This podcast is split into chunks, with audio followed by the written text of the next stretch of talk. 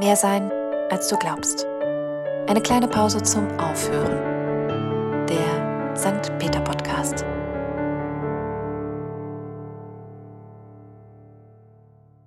Aschermittwoch, das Ende der Faschingszeit, der Beginn der Fastenzeit oder auch einfach, wie mein alter Mitbewohner jetzt sagen würde, it is Wednesday, my dudes. Geht es eigentlich auch an jedem weiteren Tag des Jahres, steht der heutige Tag wohl am ehesten für Verzicht. Sieben Wochen ohne.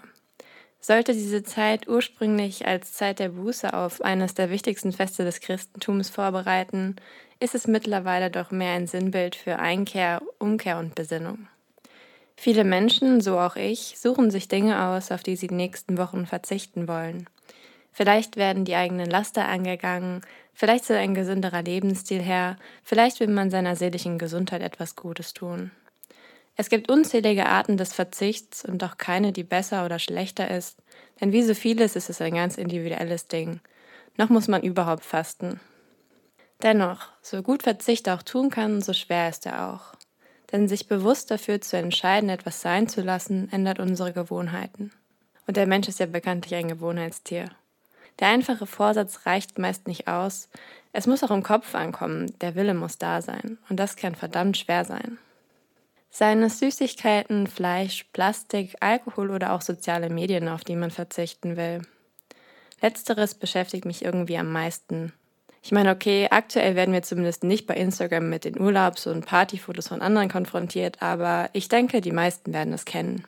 Das schöne, gute Leben der anderen. Auch den generellen Drang, auf sein Smartphone zu schauen und zu wissen, ob man vielleicht doch noch eine neue Nachricht bekommen hat und etwas Wichtiges nicht mitbekommt. FOMO. Fear of Missing Out oder zu Deutsch die Angst, etwas zu verpassen und damit nicht auf dem Laufenden zu sein. Aber ist es so? Verpassen wir wirklich etwas? Reicht uns die aktuelle Situation, die Menschen, die uns umgeben, nicht aus? Oder ist es ein Zeichen eigener Unsicherheit? Ganz genau kann ich das auch nicht beantworten. Das meiste, was dabei passiert, denke ich, macht aber unser Kopf. Könnte man es uns übel nehmen, wenn man nicht erreichbar ist? Werde ich vielleicht nicht auf die nächste Party eingeladen, wenn ich auch mal absage? Verpasse ich wichtige News, wenn ich mal nicht auf mein Handy schaue? Wenn wir es mal ausprobieren, stellen wir vermutlich fest, die Welt dreht sich auch ohne uns weiter, so hart es auch klingt.